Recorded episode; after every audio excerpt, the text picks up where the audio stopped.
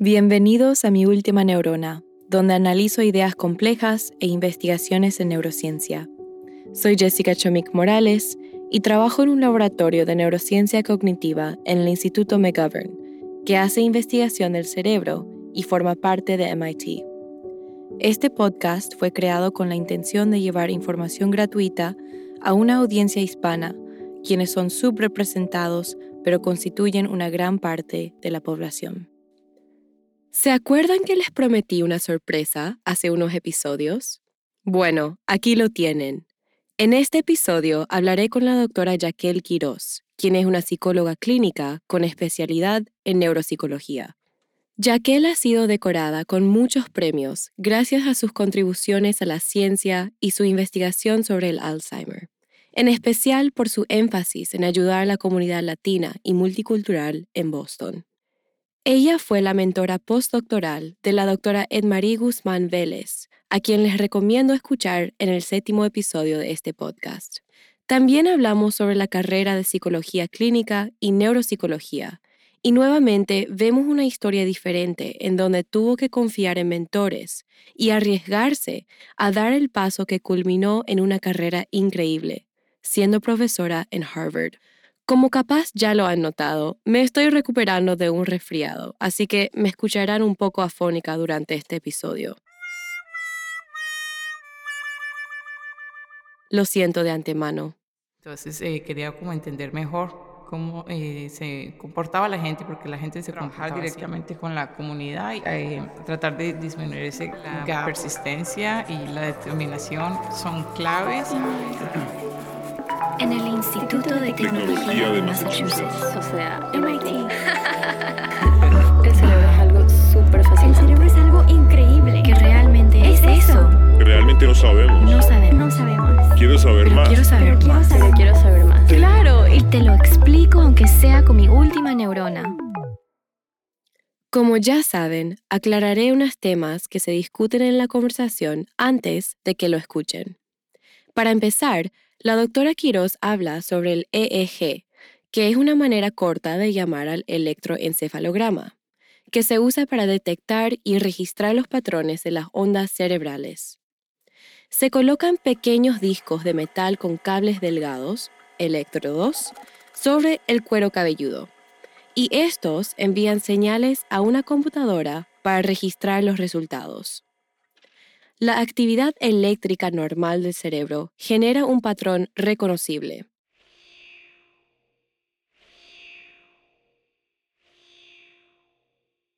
Por medio de un electroencefalograma, se pueden buscar patrones anormales que correlacionan con la existencia de problemas cognitivos.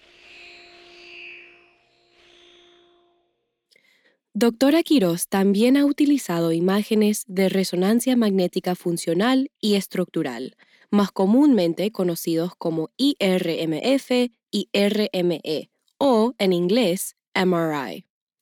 Las imágenes que resultan demuestran las áreas en el cerebro donde hay más actividad en un momento determinado, al igual que una foto de las estructuras cerebrales para determinar sus tamaños. Así funciona. La máquina es grande y el participante entra a lo que parece un tubo dentro de la máquina.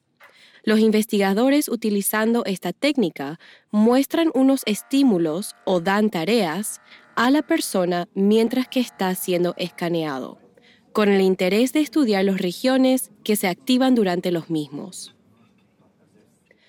Una tarea produce como respuesta la activación en una o varias áreas del cerebro. Estas áreas aumentan las demandas metabólicas, provocan vasodilatación y alteran los niveles de deoxihemoglobina y oxihemoglobina. ¿Qué significa todo esto? Tal cual como corre más sangre a nuestras piernas cuando corremos que cuando estamos sentados, las partes de nuestro cerebro que están siendo activados por la tarea requieren más sangre oxigenada también. Entonces, lo que está midiendo el IRMF no es la actividad neuronal directamente, sino el campo magnético que surge cuando hay cambios en los niveles de deoxihemoglobina, que sería hemoglobina que ha liberado su oxígeno a los tejidos, y de oxihemoglobina, que sería hemoglobina que aún está combinado con oxígeno. Hay una biofísica aquí de la cual no hablaré en más detalle por su densidad, pero lo que quiero que sepan es que los resultados de esta clase de escaneo se presentan en la forma de un mapa a color, igual al del tiempo que vemos en las noticias por televisión. Estos mapas nos permiten entonces determinar si hay cambios en el patrón de actividad de participantes con envejecimiento normal versus los que tienen Alzheimer, y más aún dónde están localizados esos cambios en el cerebro. Algo importante es que esto se puede repetir en meses o años y estudiar la progresión de la enfermedad y por tanto si algún tratamiento está teniendo efecto en dicha actividad. Las investigaciones de la doctora Quiroz tienen que ver primordialmente con la enfermedad neurodegenerativa de Alzheimer. La población que estudia está genéticamente predispuesta a tener la enfermedad debido a un gen mutado, pero estos casos son raros. En el 99% de los casos, la genética no es un factor determinante en la aparición de la enfermedad de Alzheimer. El principal factor de riesgo para que la enfermedad se manifieste es el hecho de hacerse mayor. Como lo mencionamos en la conversación, los biomarcadores más comúnmente asociados con la enfermedad son la agregación de las proteínas tau y beta amiloide. Aún no se sabe qué pasa en el cerebro para que las personas desarrollen la enfermedad, pero hay muchos ángulos de la cual se estudia los biomarcadores y cambios en comportamiento. La población que estudia la doctora Quiroz nos permite estudiar el Alzheimer en su estado preclínico, o sea, antes que las personas tengan problemas de memoria, y así empezar a entender cambios cerebrales que pueden proveer un diagnóstico temprano y en un futuro poder tratarlos más temprano. Bienvenidos a otro episodio de Mi Última Neurona. Soy Jessica Chomik Morales y estaré hablando con la doctora Jaquel Quiroz hoy. Ella es profesora asociada en los departamentos de Psiquiatría y Neurología del Hospital General de Massachusetts y la Facultad de Medicina de Harvard. Actualmente es directora del Laboratorio de Neuroimagen de Demencia Familiar del hospital y del Programa Multicultural de Prevención del Alzheimer. Bienvenida, doctora Quiroz. Gracias por la invitación y gracias por tenerme aquí. Por supuesto. Em, bueno, para empezar, em, quiero saber qué le trajo a dónde está ahora, qué le fascinó la ciencia, nos puedes contar un poco sobre su trayectoria académica. Bueno, yo soy originalmente de, de Colombia y de Medellín.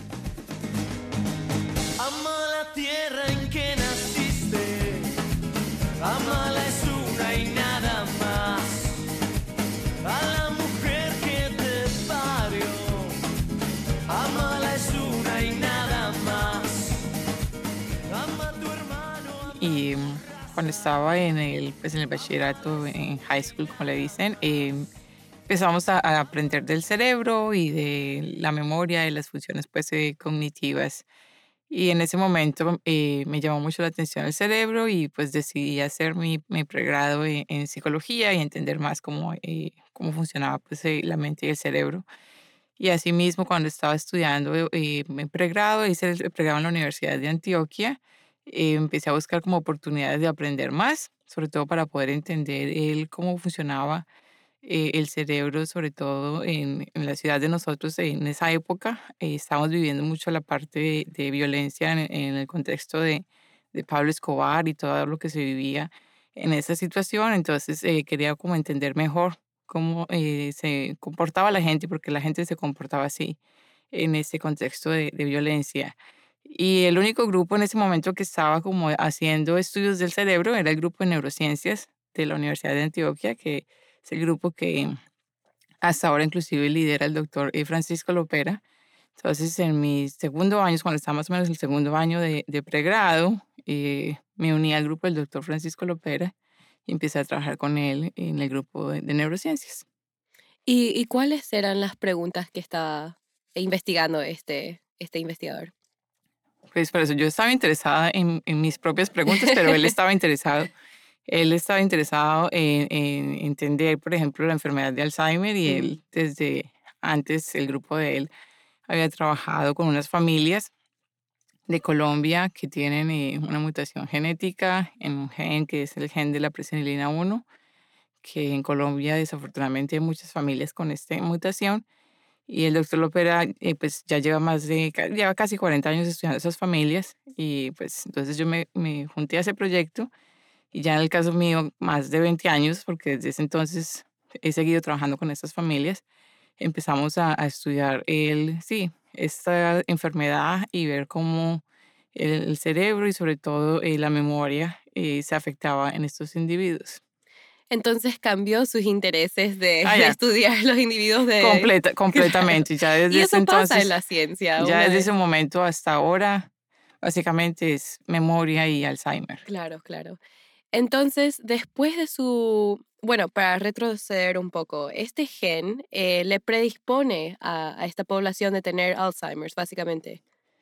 Sí, la, enfermedad de Alzheimer, y es como para dar un poquito de contexto, la enfermedad de Alzheimer en general es, eh, es una de las demencias, eh, para los que pronto no saben, es una de las demencias, explica la forma más común de demencia, digamos así, y hay como dos tipos de, de enfermedad de Alzheimer, una que es como la más común, que es la Alzheimer esporádico o Alzheimer, eh, digamos, como de inicio tardío, que explica la gran mayoría de casos, como más del 95%, y es la que da como personas mayores de 65 años. Y hay otro porcentaje chiquito, que es menos del 1% de los casos, que se explica por eh, cambios eh, genéticos o variaciones genéticas.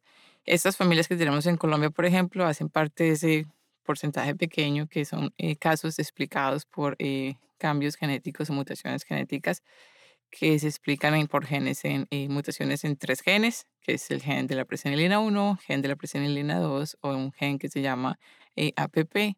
Las personas que tienen variaciones genéticas o mutaciones genéticas en estos tres genes, desafortunadamente, eh, están prácticamente como destinadas a tener enfermedad de Alzheimer y sobre todo, diferente a la forma más común, desarrollan enfermedad de Alzheimer antes de los 65 años. En las familias que tenemos en Colombia, desarrollan, empiezan a mostrar eh, problemas de memoria o lo que nosotros llamamos deterioro cognitivo leve, más o menos a la edad de 44, 45 años y tienen eh, demencia eh, antes de los 50, generalmente a los 49 y 50 años ya tienen demencia. ¿Y los implicados son por la mayor parte mujeres, hombres, de los dos? Eh, exacto, los dos. No, el, gen no, no discrimina en, en, sexo.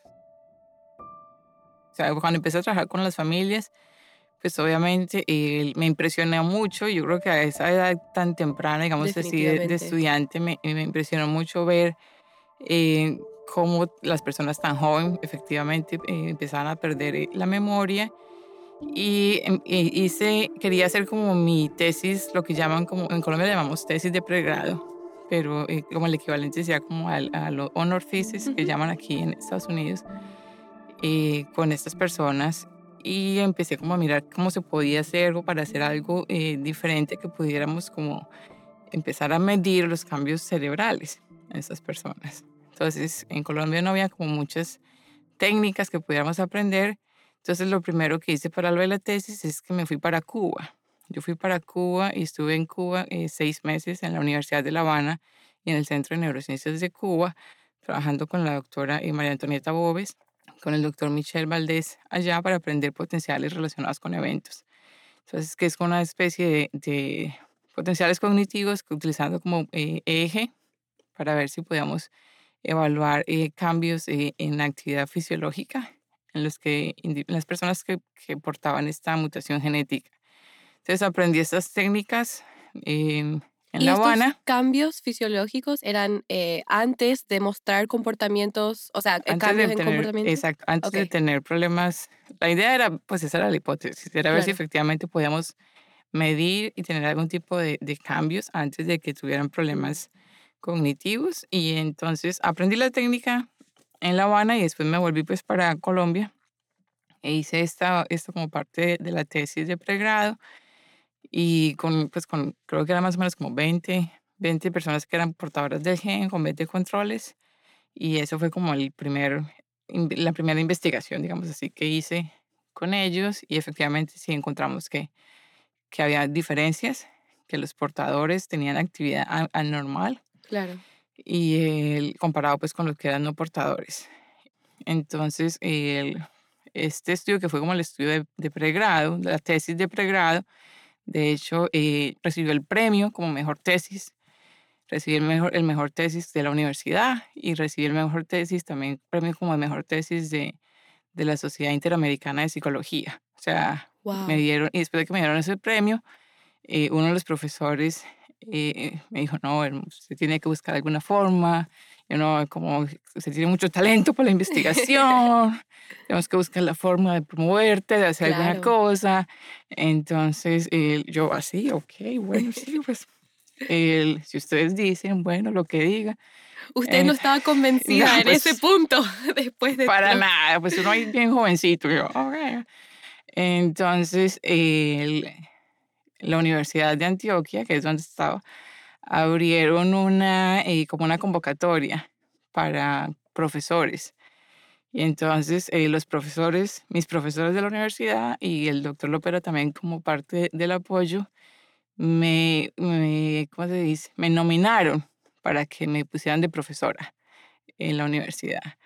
Entonces, después de graduarme, básicamente, me vincularon como profesora. Ya de la universidad. Wow, ¿y usted tenía como 21, 22 por ahí? Sí, exacto, Y ya era profesora.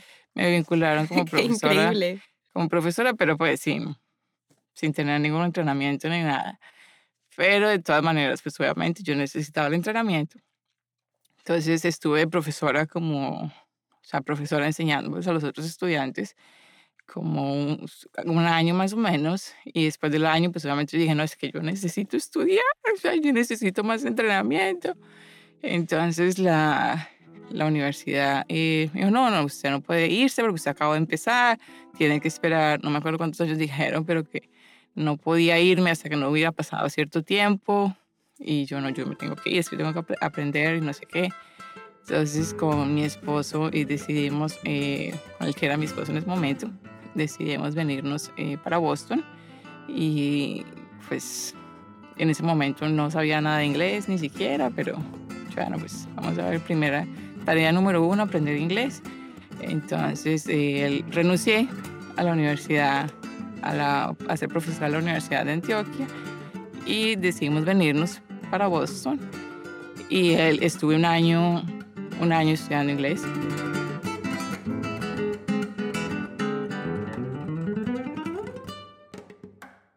Creo que eso es muy importante para, para los oyentes que son, que capaz no sepan cómo hablar inglés, pero quieren seguir sus estudios en Estados Unidos y aprender una técnica o, recibir alguna certificación acá, que, que no se asusten de eso, porque como ustedes escuchan, la doctora Quiroz es una persona y una científica muy bien reconocida y vino a Estados Unidos sin saber cómo hablar inglés. No, yo no sabía nada. La primera vez que vine y, el, y, en el aeropuerto me preguntaron a qué viene y yo, excuse me, no, no, no, ni le entendía a la, gente de nada y él, pues obviamente ahí sí, pues con el apoyo de, de, de mi esposo, pues obviamente porque si no hubiera tenido el apoyo de él, que no tenía ni trabajo ni nada tampoco, en el, en un año estudiando inglés Inclusive empecé primero, pagué un curso de tres meses y ya después en el YNCA inclusive estudiando, o sea, porque no, me alcanzaba ¿Y por para el YNCA. ¿Por qué escogieron Boston? ¿Por las universidades acá? Sí, por las universidades y porque mi esposo, de hecho, eh, iba a aplicar también para eh, estar en, el, en Harvard, pues él quería también es, es eh, PhD, en, en PhD now, entonces él quería también estar acá. Entiendo. Pero él, sí, o sea, fue un proceso entonces, primero, entonces estudiando con clases, ya después me conseguí un trabajo y en el trabajo también, obviamente practicando el inglés en el trabajo, creo que ayudó mucho. y fue como una pausa de su carrera. Ah, sí, académica. no, no, ese año, año y medio, sí, un poquito más largo, ya no me acuerdo cuánto es, nada académico, solamente, literalmente, estudiando inglés. Y ya después entonces apliqué, empecé a aplicar a programas de, de escuela, que era pues, escuela graduada, que era como el objetivo. Y eh, no, no pasé a ningún eh, programa de doctorado, apliqué, eh, pasé a un programa de maestría, entonces hice un programa de maestría primero Y después del programa de maestría, eh, que hice un programa de maestría en, en, Boston University, después del programa de maestría sí apliqué otra vez a doctorado y ya sí me fue mejor. ¿De qué era la, maestría? La maestría en Brain Behavior and Cognition. Okay, okay. Y después del programa, que es como Cognitive Neurociencias Cognitivas. Y después de ese programa de maestría, entonces ya cuando terminé, sí me fue mejor aplicando programas de doctorado. Sí, sí. Entonces, eh, para los oyentes, normalmente las personas no van de pregrado a, a, escuela graduada directamente. Hay como un proceso, o tienen que quitar una maestría o hacer más investigaciones. Por eso, por ejemplo, yo estoy haciendo un post bachiller ahora, em, para que sepan mejor. Pero entonces, ¿usted eh, trabajó en un laboratorio durante la maestría también o, cómo funciona? No, eso? no, no, no. En, eh, ah, no, en la maestría estaba trabajando no, durante la maestría estaba trabajando en algo, pero no era investigación, no era necesariamente relacionado con, con investigación. Era más cursos y eso. Exacto, sí, era como aparte del estudio, no tenía nada que ver pues con la investigación en eso, sino que era más, yo estaba literalmente dedicada hacia aparte como mejorar, a mejorar la parte de inglés y tratar de, de, Especialmente vocabulario científico. Exacto, y eh, enfocada a sacar buenas notas en las clases de la maestría, porque obviamente el y en Colombia pues las clases eran en español, entonces las clases de maestría eran en inglés y toda la cosa. Pero eh, sí, solamente al final, eh, solamente teníamos una clase en la maestría, al final de la maestría, que era como un direct study, que era como un semestre con, que teníamos que estar en un laboratorio.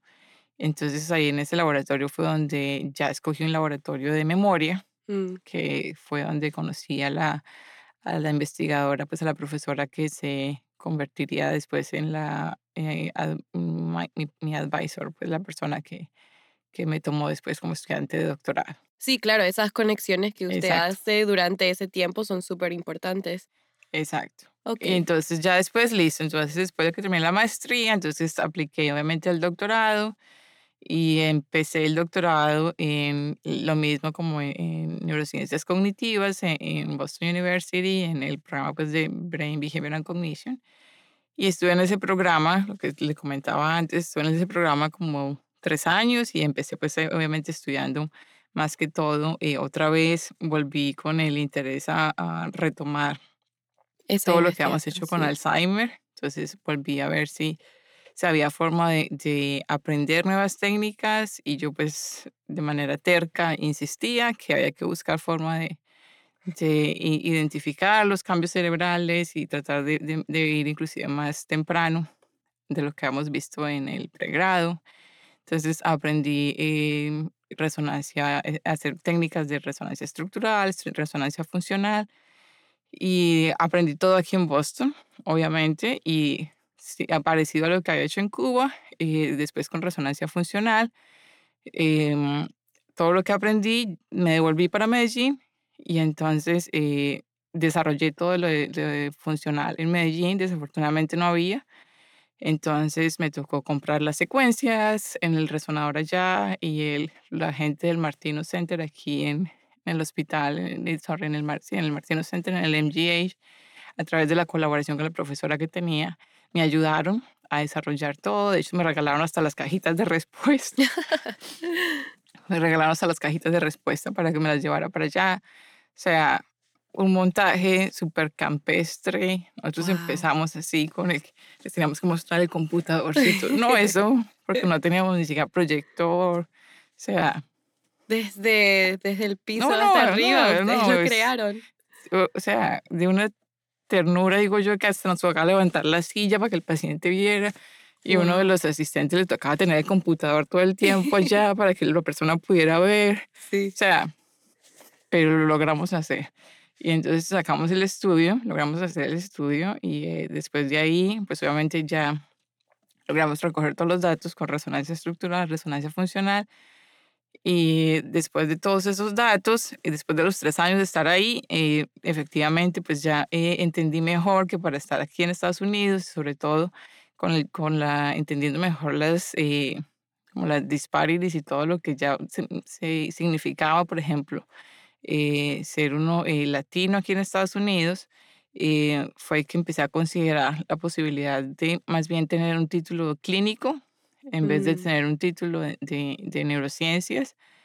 Y Porque entonces- podría trabajar más cerca con estos pacientes. porque podría literalmente eh, evaluar los pacientes y ayudar con el diagnóstico. Una de las cosas, enseguida si que hablamos más de eso, en los pacientes en- de- con enfermedad de Alzheimer en Estados Unidos, los latinos tienen más riesgo de tener enfermedad de Alzheimer y son los pacientes que menos se diagnostican de enfermedad de Alzheimer y menos tratamiento reciben. ¿Por qué? Entonces, él, porque no, no los evalúan a tiempo. Ah, Entonces, él, mientras aprendía eso, pues como el llamado de que por lo menos si uno puede hacer algo, él, sí, como, como darle algo a la comunidad y tratar de hacer una diferencia, me parecía que, que, que, pues como que podía hacer algo para tratar de ayudar a la comunidad en ese momento. Y entonces eh, decidí, después de hablar con todos mis eh, mentores, que de pronto valía la pena eh, aplicar un programa clínico y cambiarme de, de doctorado. mm. Y entonces me cambié. Me Y tuvo que empezar ahí de cero. Desde cero, desde cero, no, desde el primer Desde el semestre. primer, sí, bueno, en ese sentido. Exacto. Entonces, cinco años después, Wow. me, me gradué y, el, y sí, terminé el doctorado clínico. La, la ventaja es que pues ya tenía mucho, muchas cosas adelantadas de, de Sí. la investigación. Entonces, eh, gracias a eso, pude sacar muchas más cosas y muchas más publicaciones Claro. del trabajo de investigación. Y por todo eso que saqué, igual, o sea, de hecho recibí una eh, scholarship de, de la Soc- Society for Neuroscience, el, que se llama el Neuroscience Scholars. No sé si lo Mm. conoces, pero si no lo conoces, te lo recomiendo a todas las personas que sean eh, eh, de grupos eh, underrepresent- re- represented- representados. Representado, sí. sí. subrepresentados aquí en Estados Unidos. El- entonces, con este programa, uno de los eh, de mis mentores me recomendó que aplicara directamente a un programa de, de Early Independence, como independencia temprana Mm. del NIH. que ¿Qué es un- significa eso? Exacto, lo voy a explicar un momentico. Es un grant que el NIH ofrece para personas que, eh, es, que es un grant muy competitivo. Solamente ofrecen como más o menos eh, 15 al año para investigadores que, que consideran pues como sobresalientes, que han logrado mucho con su doctorado y que eh, han demostrado que pueden saltarse el entrenamiento de postdoc y empezar de una vez a ser faculty o profesores. Entonces, esta persona me dijo, ay, yo creo que tú deberías aplicar de una vez a eso. Y parecido a lo de antes, yo, ¿será que sí? Yo, no, ¿será? Entonces me dice, sí, yo creo que debes aplicar. Y yo, ah, pues nada se pierde. Yo, bueno. Entonces, el, como es tan competitivo, cada institución solamente puede nominar a dos personas. wow. Entonces, me acuerdo que yo le dije, no, pues nada se pierde, yo le voy a decir, voy a mandar mi aplicación por el MGH y pues si el MGH me escoge, pues vamos a ver si la mando. Pero si no me escogen, pues bueno, no importa, no se pierde nada. Entonces me acuerdo como si fuera yo que la mandé por el MGH y yo, pues, como si la mando nomás para que quede constancia, pues que la mandé. Claro. Cuando después eh, eh, me mandan que sí, que efectivamente que el MGH me, me seleccionó y yo, ay, fue madre, me figuro mandar la propuesta. Entonces, listo, la mandé. Y el, entonces es una, un grant que lo llaman a una entrevista. Tiene que ir uno al NIH en persona en ese entonces. Tiene que ir, tenía uno que ir al NIH en persona a presentar lo que uno quería hacer, la propuesta. Y yo, ay, bueno, pero yo no, de todas maneras, solamente llaman a unos poquitos a entrevista, además que no me llaman. Cuando es que paso a entrevista, yo, ay, hueputa, ahora me va a tocar prepararme para la entrevista. Cada paso era como, como No una podías sorpresa. creer, sí. Exacto, como, ¿cómo así? No sé qué. Bueno, entonces, eh, ya como por la historia cortica, básicamente, eh, me lo dieron. Entonces, al darme el grant, eh, es como un grant que te da la financiación a nivel de, de un Aro One. Entonces, que es básicamente un grant grande. Entonces, a partir del, después del doctorado, eh, de una vez me hicieron eh, profesora, Mm, y sin, Wow. sin tener que hacer el, el postdoc. wow. Entonces, eh, por lo menos ahí se compensó un poquito. Sí, sí. Se compensó un poquito ahí todo el, pero es el que sus año extra. investigaciones lo merecía, era Por eso, increíble, pero, sí. pero todo, yo creo que siempre lo digo, yo siempre que hablo y le doy el, el extra, eh, los extra puntos a, a los mentores porque tiene mucho que ver con eso. A veces los mentores saben más de uno de lo que uno mismo sabe de uno Claro. y él en estos tipos de cosas, a mí me ha pasado varias veces, han sido ellos como los que no, yo creo que lo deberías mandar, que te mándalo. empujen, sí, Exacto, a míralo. esas oportunidades. Como en el mismo que se dice, "Ah, usted que me acaba de ganar un premio, usted debería aplicar a esto. Y uno, así será, bueno, no, listo. Porque uno a veces no cree, desafortunadamente, no cree que, que de pronto uno no tiene lo suficiente o de pronto uno cree que, que no es competitivo, pues es como para hacerlo. Entonces, después de los años, sí he aprendido que realmente no se pierde nada con intentar. Claro. Entonces, ya digo, no, pues lo peor que puede pasar es que le digan a uno que no, entonces mándelo. Sí, cierto, ya. cierto. Ya es como la moraleja de la historia. Es, o sea, si dicen que no, pues por lo menos se mandó. Por lo menos fue un intento. Sí, eso yo siempre de eso hablo en cada entrevista, que los mentores son esenciales porque ellos, uno que son mayores y saben más de la academia, es que también te van a poder presentar oportunidades que te pueden cambiar la vida Exacto. completamente. No, en el caso mío sí ha sido muy... eh, Sí, Sí. en puntos críticos así que yo digo, o sea, si no hubiese sido por esa persona, capaz Exacto. sería diferente. Bueno, entonces ahí llegó a ser profesora en MGH.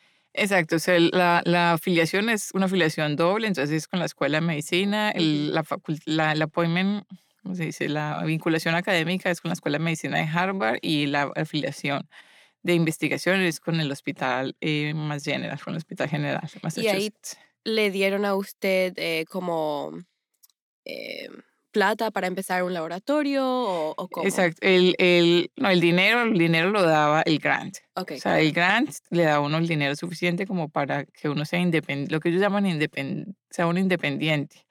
Lo que eso quería decir es que era, por ejemplo, que yo podía contratar personas para que trabajaran conmigo. mm, Y el hospital, en, en teoría, lo que tenían que asumir era como el apoyo de, de darme el espacio para tener a esas personas que claro. yo pudiera eh, tener. Entonces, por ejemplo, cuando empezamos, yo empecé y entonces el, era, pues solamente cuando empezamos era solamente eh, una persona que contraté de postdoc y yo. Y el postdoc, aunque no lo creas, el postdoc era un compañero que se había graduado conmigo. Wow, es Porque que el era mundo es muy pequeño. No, no, no solamente eso, sino porque pues era alguien que yo Sí, conocía. claro. Entonces yo le dije, yo, Jimmy, ¿no quieres ir a trabajar conmigo? Vení, porque es que, o sea, porque es, al principio es difícil porque nadie lo Claro. conoce a uno. Entonces, eh, yo vení, no, tengo esta plática que, que me dieron, vení, trabaja conmigo. Y entonces eh, él dijo, ah, no, pues sí. De Eh, una. De, pues, sí, hagamos. Entonces, al principio éramos solamente los dos, él de postdoc y yo. Ese, ese era el laboratorio. Y ya después contraté a un una research assistant, entonces éramos los tres. Sí. Y así, así fuimos creciendo. Ya después, Es que todas segunda- las cosas increíbles del mundo empezaron o en un garaje, o Sí. con tres personas, o nosotros somos nosotros así sí. tres nomás. Y ya somos como más de 20. De 20. Yo ya ni sé cuántos somos, somos un grupo muy grande. Pero él, por ejemplo, la segunda, la persona, mm, la, el segundo postdoc que yo tuve fue Ed Marie. Wow. que estuvo por acá también eh, hace poco. Eh, pero sí, pero el primero fue un sí. compañero, o sea, estudiamos juntos. Claro, claro. Solamente que por eso, como yo me salté el postdoc, Justo sí, la Entonces, posición era diferente. exactamente, Igual pero- hay una confianza y una colaboración Oye, ya lo muy conocía, lindo, sí, esa yo ya lo conocía, él ya sabía la investigación porque ya me Claro. había escuchado en todas las charlas, ya Claro. sabía. Estaban en la misma página, que es súper útil al sí, principio. sí, yo creo sí. que en esa parte, el, sí, yo creo que fue un buen eh, match, digamos así. Y sobre todo porque él no se quería mover de Boston, él quería estar También. acá, entonces para él lo que le estaba buscando también era como bien, porque pues era como una, una posición que le permitía como esa flexibilidad. Sí. Una Pero- pregunta, usted se fue y recibió su doctorado eh, en psicología clínica, pero Sí. usted también es neuropsicóloga. Así. Y lo que yo quiero saber, o, o si me puede aclarar un poco, es, ¿todos los programas de psicología clínica ¿se puede especializar ahí mismo, en el mismo instituto de neuropsicología o en qué parte del proceso? Exacto. Ese es, ese es un buen, esa es una buena pregunta. Eh, no, hay programas, por ejemplo, hay programas y te puedes fijar sobre todo en lo que tiene que ver con el- las clases que ofrecen y con la las profesoras o las facultades que tienen. Pero realmente la especialización más allá de las, del laboratorio de las, del programa o del laboratorio de las clases, uno se especializa es más que todo en el internship que uno hace, que todos los programas clínicos el último año tienen un internship Sí. que es como el año clínico que uno hace. Entonces, cuando tú haces ese año, in- ese último año de internship, tú escoges. Ahí es donde es, ok. Ese año es solamente es un año clínico Mm, y es básicamente si tú escoges un año de internship en neuropsicología, ya es de Ok. neuropsicología. O si tú escoges un año de terapia o psicoterapia, ya es psicoterapia en ese lado. Pero los programas, por ejemplo, eh, en Boston University, por decir algo, nosotros tenemos un año que es, eh, o teníamos, no sé ahora cómo sea, pero por ejemplo, el segundo año de, del doctorado hay un año de práctica que es eh, de psicoterapia. Todo el mundo hace un año de psicoterapia. En el año 3, en el año 3, tú escoges un practicum. Tú tienes que hacer un, como llaman, un external practicum, que es más o menos 20 horas a la semana, donde tú vas a un sitio de la ciudad a hacer un practicum con, en alguna parte. Ese practicum es opcional. Entonces, por ejemplo, si tú quieres hacer algo de neuropsicología eh, para prepararte mejor para competir en un internship de neuropsicología, Claro. tú haces un practicum en neuropsicología.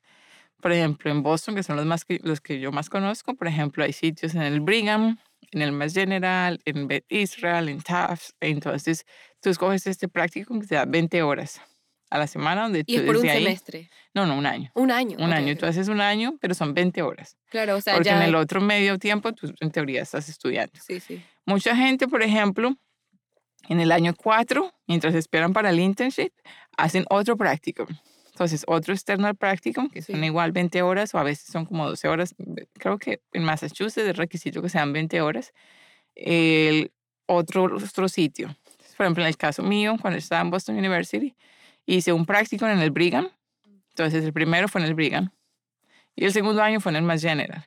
¿Y qué hacía en los dos lugares? No, eh, neuropsych. es neuropsych assessment, pero es el, porque los pacientes son diferentes, la, la práctica clínica no es exactamente igual. Por ejemplo, en el, en el Brigham, eh, es, ellos trabajan behavioral neurology, que es como la parte clínica, se trabaja más, es más interdisciplinario. Mm, Entonces, el- la forma en que trabajan es, eh, los casos se revisan en, como con, e- en un equipo donde está el neurólogo, el, el psiquiatra, el residente de Behavioral Neurology. O sea, los casos se revisan como en equipo.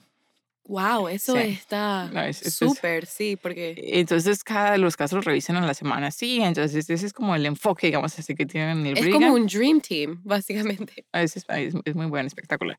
Eh, entonces, es- el- hice un año así en el Brigham y después el otro año lo hice en el MGH. En el MGH es, una, es como una clínica eh, outpatient, entonces el inglés sí es neuropsicólogos, revisan los casos, pero es más que todos los neuropsicólogos, Mm, no más. Y el, el internship mío lo hice en el MGH. El Brigham no tiene internship, por ejemplo, solamente tiene práctico. Entonces, el, exacto. Entonces, tú en el doctorado te entrenas con los practicums y te entrenas con el internship. Claro. De todas maneras, cuando terminas el doctorado, el doctorado es en clinical psychology. Claro. Tú no tienes la especialización todavía. Mm, Lo que tienes que hacer es eh, horas después del doctorado, lo que sería un postdoc, claro. para lo que se llaman horas supervisadas. Por ejemplo, en el caso mío, desde el punto de vista de investigación, yo me salté porque me, desde el punto de vista de investigación empecé mi laboratorio de una vez, pero como yo quería ser neuropsicóloga, de todas maneras el requisito clínico, que es tener horas supervisadas, lo tuve que hacer. ¿Cuántas Entonces, es decir, son dos años. Dos años, ok. Dos años que es en el que tú te- a ti te supervisan las evaluaciones clínicas. Personas que son licenciadas neuropsicólogas Y esos dos años donde... en, en el MGH. En MGH. ok. Exacto. Entonces, la- la- el postdoc clínico lo hice en el MGH, que es básicamente donde tú ves pacientes con supervisión. Sí. Exacto.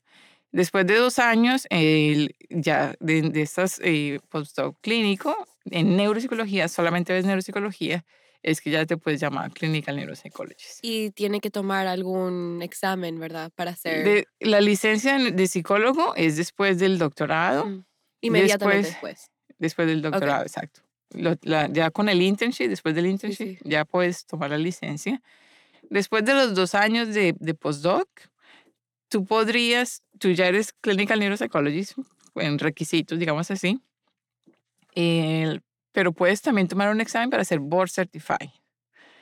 O sea, no, no, todo el mundo es board certified. Por ejemplo, en el caso mío, yo no soy board certified, soy lo que llaman board eligible, que es decir, cumplir los requisitos, pero no he tomado los exámenes, no he tenido tiempo.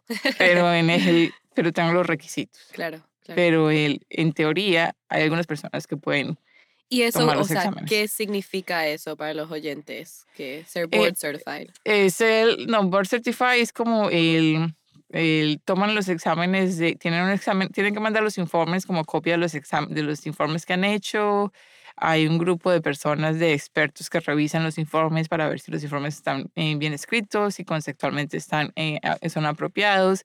Después tienen que tomar exámenes teóricos, que son exámenes, unos exámenes escritos de conocimientos en neuropsicología.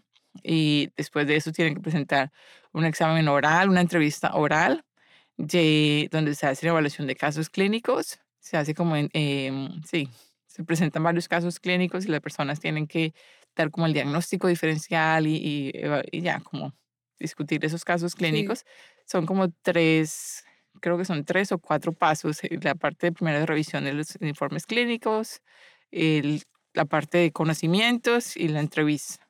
O sea, es como una acreditación más allá. Sí, es como una cosa, un nivel más elaborado, digamos así, donde es más importante, sobre todo para la parte eh, forensic, de lo que hablábamos, porque da como un nivel más de, de ¿cómo se llama? Credencial, una credencial extra, sería como la, la parte de esto, es una credencial adicional, porque aparte de decir uno que es neuropsicólogo, se ve mucho más, más, más elaborado, no sé cómo es la palabra, es, que es otro nivel de paso, como pasó el test, digamos así, pasó el test de todos estos conocimientos de neuropsicología pero en, es opcional, o sea, no es requisito en general.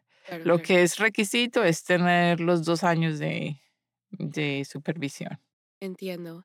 Y entonces, bueno, usted se recibió como... Eh,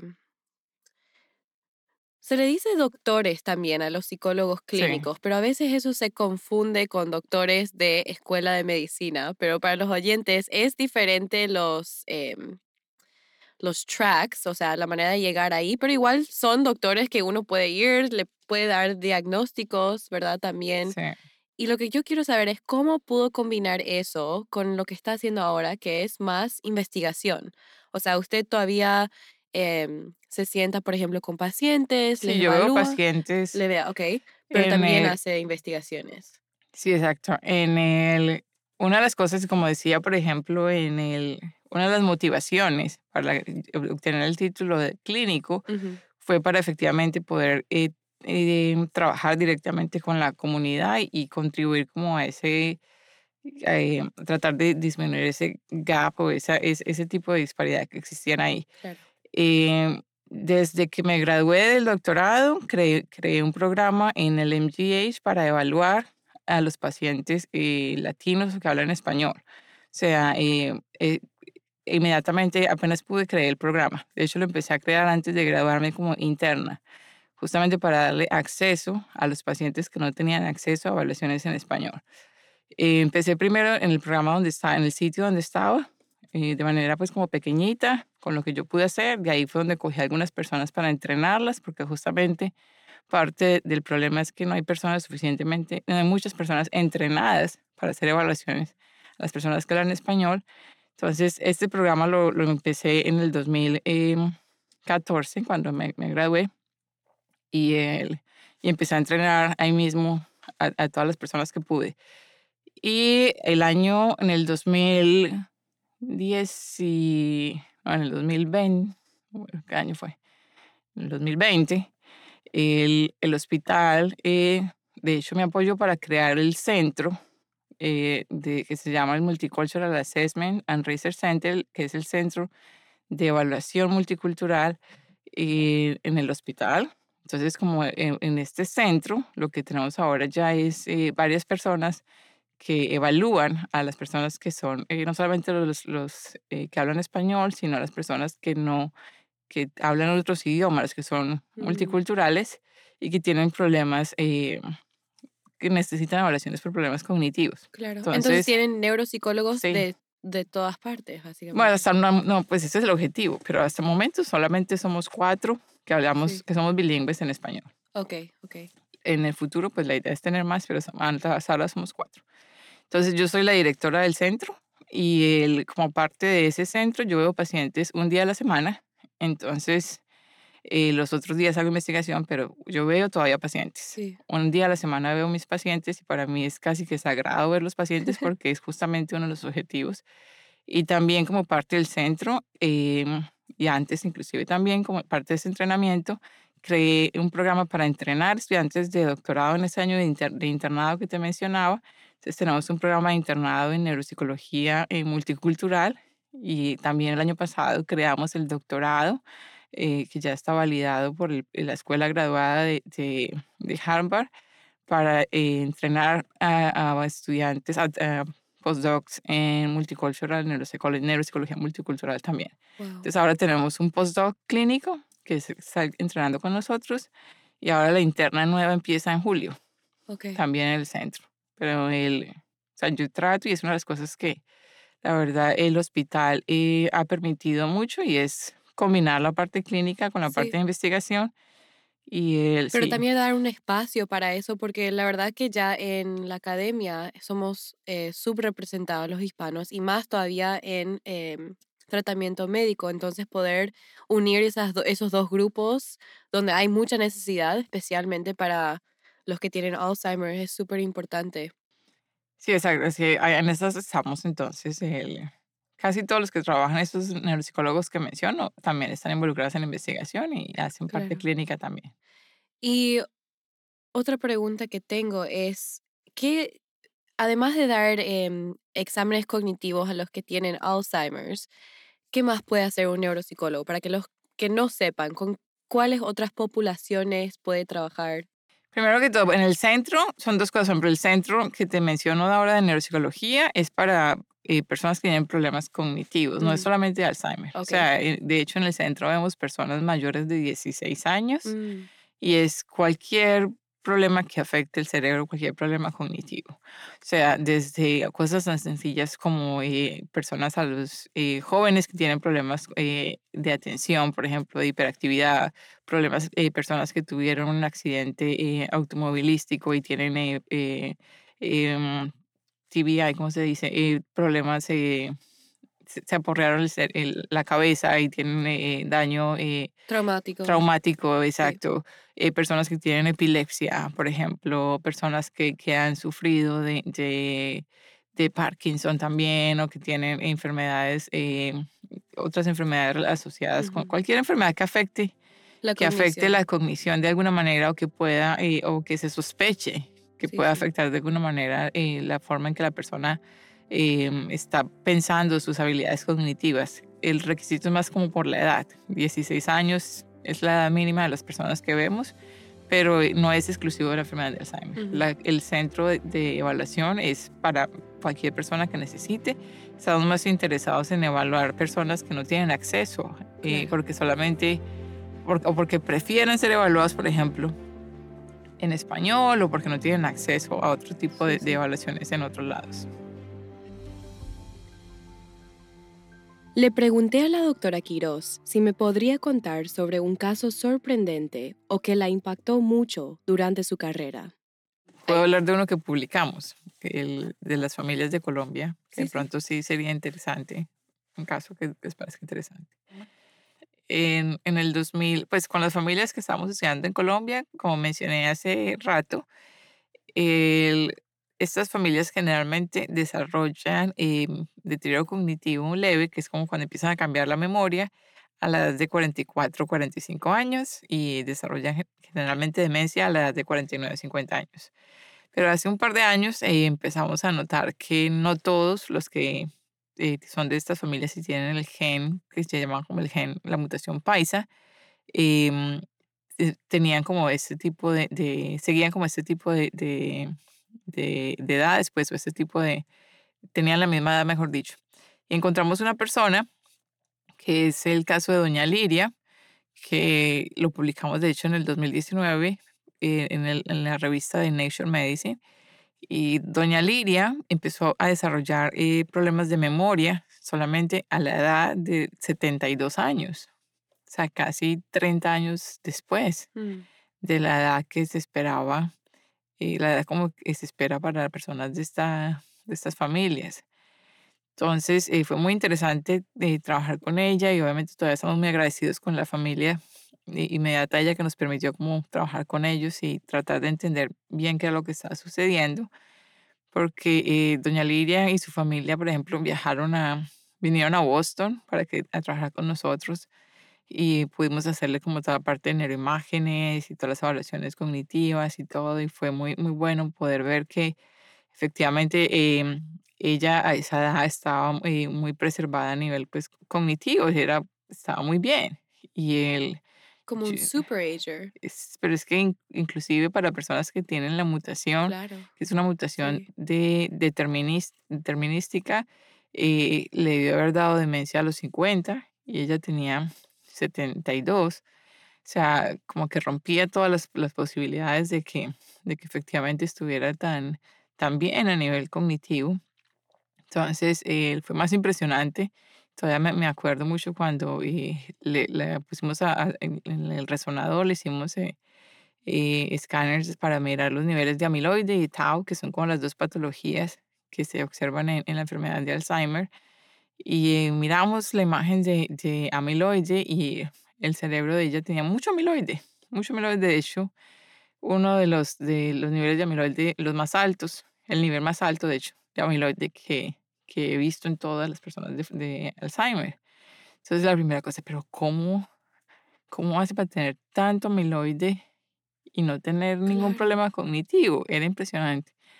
Pero, y después le hicimos el, scan de tau, que es la otra patología, y no tenía tau. Entonces, inclusive me acuerdo que cuando el research assistant, el asistente que le hizo la evaluación, me mandó la imagen, yo le pregunté, yo, me yo creo que te equivocaste. Te faltó poner el tau. Sí. te faltó poner el tau en la imagen. Entonces él me dijo, no, esa es la imagen. Yo, no puede ser. Pues como una persona con todo este montón de amiloide y no va a tener que muchas preguntas resulten de esos, de Por esos eso resultados. Fue, fue muy, fue muy, eh, eh, muy impresionante mirar eso en él. Pero básicamente lo que los datos nos estaban mostrando era que tenía mucho amiloide y que no tenía nada de tau y que ya estaba prácticamente bien. Estaba bien. Es como todas las comorbilidades, no sé si así se dice en español, pero no estaban encajando porque normalmente... Sí, no, ella, ella, o sea, supremamente atípico el caso. Sí. Entonces, en ese momento, pues eh, llamé a, a, uno de mis colegas que, que trabaja pues en, en, genética y entonces le pedí ayuda, le dije que por qué no nos ayudaba a ver si de pronto a nivel genético podíamos mirar si había alguna explicación de qué era lo que estaba sucediendo con ella.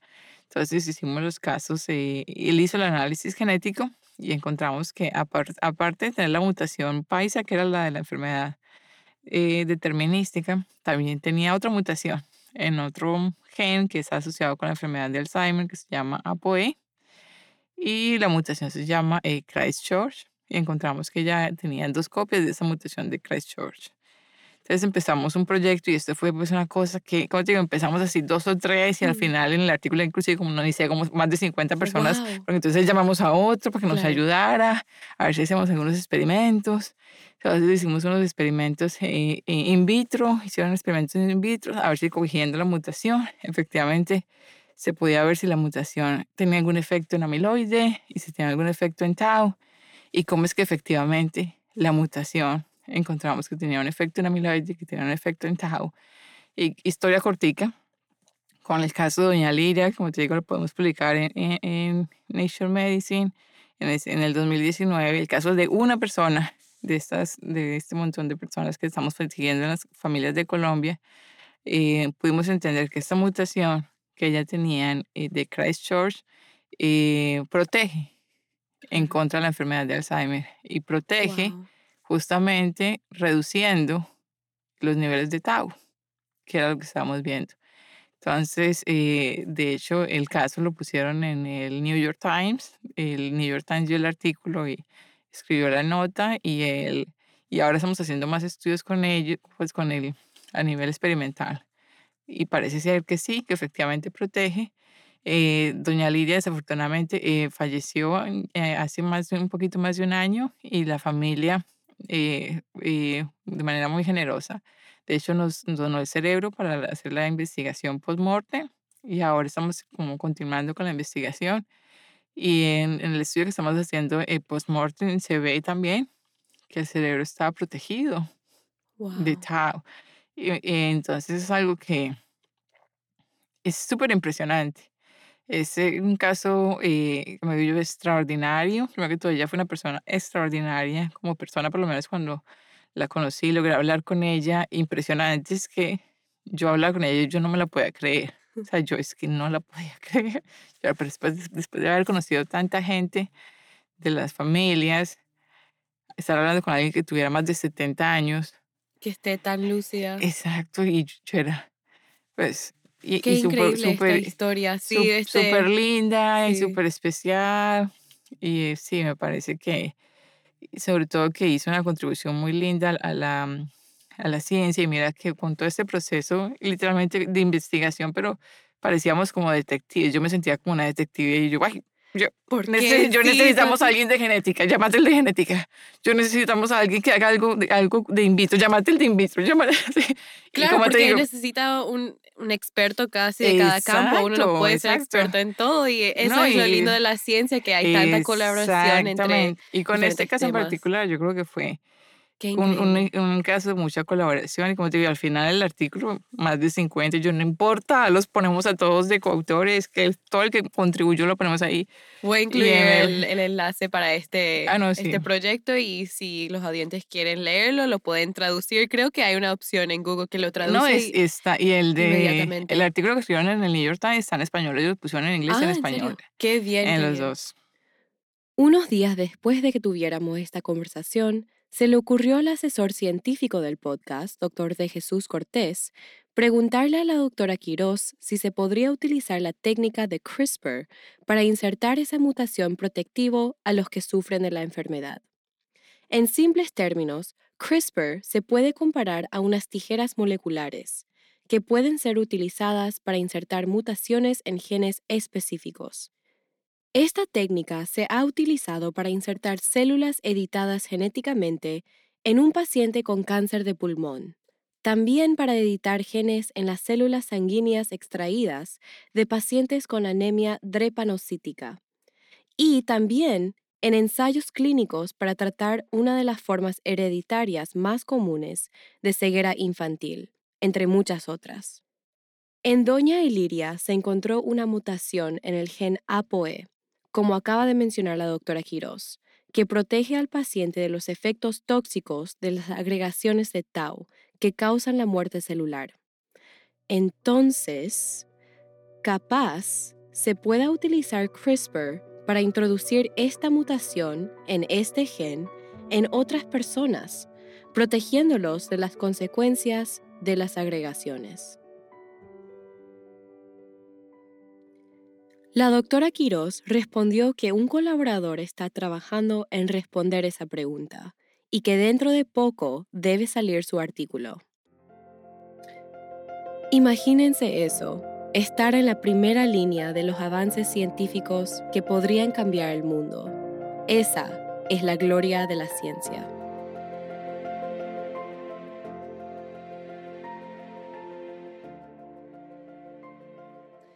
Si le podría dar un consejo a los oyentes que son más jóvenes, capaz entrando al pregrado o decidiendo irse a un posgrado, ¿cuál sería esa, ese consejo? O sea, el consejo general que siempre eh, le doy a las personas más jóvenes, sobre todo basado en, lo, en la experiencia, es Las cosas, sobre todo en ciencia, eh, toman tiempo. Yo creo que la persistencia y la determinación son claves. O sea, si quieren hacer algo y, y quieren efectivamente están comprometidos a hacerlo, insistan y, y, si no lo tienen la primera vez, vuelvan e insistan. Yo creo que es algo que, que en ciencia, eh, o sea, yo creo que requiere mucho como a veces me dicen a mí, terquedad y es terquedad de que usted, si lo quiere hacer, inténtele, y le dicen que no inténtele, inténtele, persistir, persistir y persistir. Y sobre todo si tiene una idea y quiere hacer hacerlo, tratar y tratar, porque a veces es difícil obtenerlo la primera vez. Y si uno se da por vencido la primera vez, realmente nunca lo va a obtener. Entonces, persistencia es clave y sobre todo para los que están aplicando a escuela, si no pasan la primera vez, no es el fin del mundo, tratar como de, reconsiderar, mirar cómo pueden eh, mejorar y volver a aplicar. Y, si quieren efectivamente obtener un título de, posgrado, seguir con ese esfuerzo y, y, no darse por vencidos. Muchas gracias, doctora Quiroz, por conversar conmigo sobre su carrera y sus investigaciones muy, muy interesantes. Muchas gracias por la invitación. Claro.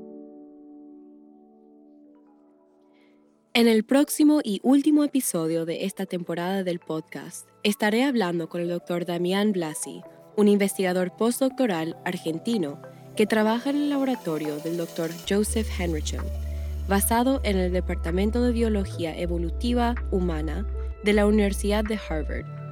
Aunque el doctor Blasi no se identifica como neurocientífico, él estudia el lenguaje de los seres humanos desde una perspectiva computacional, tratando de entender la relación entre la cognición humana y la diversidad lingüística. Es algo muy interesante que se puede también estudiar desde la perspectiva neurológica, y nos estará contando más sobre eso.